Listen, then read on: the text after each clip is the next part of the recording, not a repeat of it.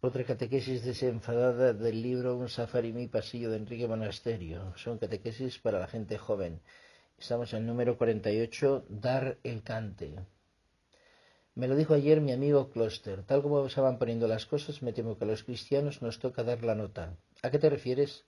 A que nos habíamos acostumbrado a la normalidad, a ser gente corriente en una sociedad corriente, pero vivimos tiempos extraños en los que ser normal no mola, lo evidente ya no es evidente y todo debe ser revisado, discutido, verificado.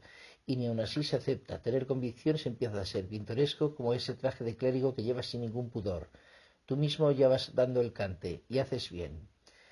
Mientras Closter se extendía hasta el infinito con estas reflexiones, me distraje recordando algo que me ocurrió hace más de quince años. Por entonces tenía yo una especie de mendigo en la cabecera con el que me tropezaba cada mañana. Era un tipo alto y voluminoso de andares oscilantes y aromas etílicos que lucía como prendas más destacadas un largo capote negro y un sombrero de ala ancha.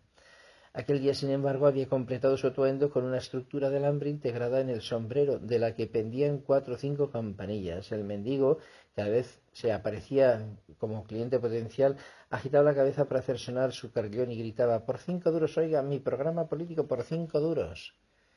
¿Es que te presentas a las elecciones? Le pregunté. Por supuesto. Aquí tiene mi programa. Son veinticinco pesetillas.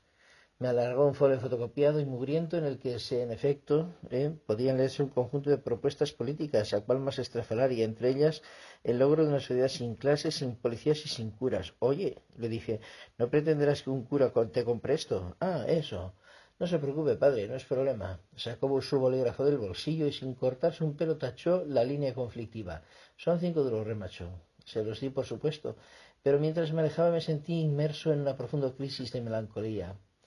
Ay, si don Quijote levantara la cabeza, estos locos nos han vuelto pragmáticos. Eh, hasta aquí llega la epidemia del relativismo que nos invade. Guardé la anécdota en el congelador consciente de que allí había una enseñanza que convendría sacar a tiempo. Ahora ya sé cuál es. Como dice mi buen amigo, a los cristianos de este siglo nos va a, dar, eh, nos va a tocar dar el espectáculo. Es preciso nadar contracorriente, escandalizar a los tibios, ser políticamente incorrectos, es decir, dar la nota o el cante, como dicen los chavales, igual que el mendigo de las campanillas. Y no es tarea fácil, porque todos sentimos la presión del ecosistema intelectual que nos diseñan. ¿Es tan agrado de moldarse al entorno y no crear más problemas que los previstos por el mando? Por otra parte, ¿quién no tiene miedo a que le una etiqueta con un par de banderillas en todo lo alto? Si te sales de lo establecido, si, te deje, si se te ocurre hablar, por ejemplo, de castidad, de matrimonio cristiano, de dignidad de los embriones, de fidelidad, cuenta con llevar adelante un rótulo descalificador. Y sin embargo Jesucristo no quiere un rebaño de borregos resignados que venden que vendan la mitad de sus convicciones por cinco duros o por un abono para el club de los megaprogres. Al contrario, quiere hombres y mujeres auténticos que no se avergüencen de haber recibido de Dios el don preciso de la fe, precioso.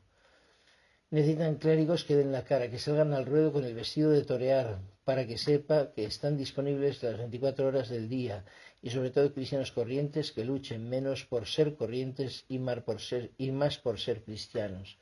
No pide nada, me interrumpe Luis. En efecto, no pido nada, solo pensaba en mí mismo.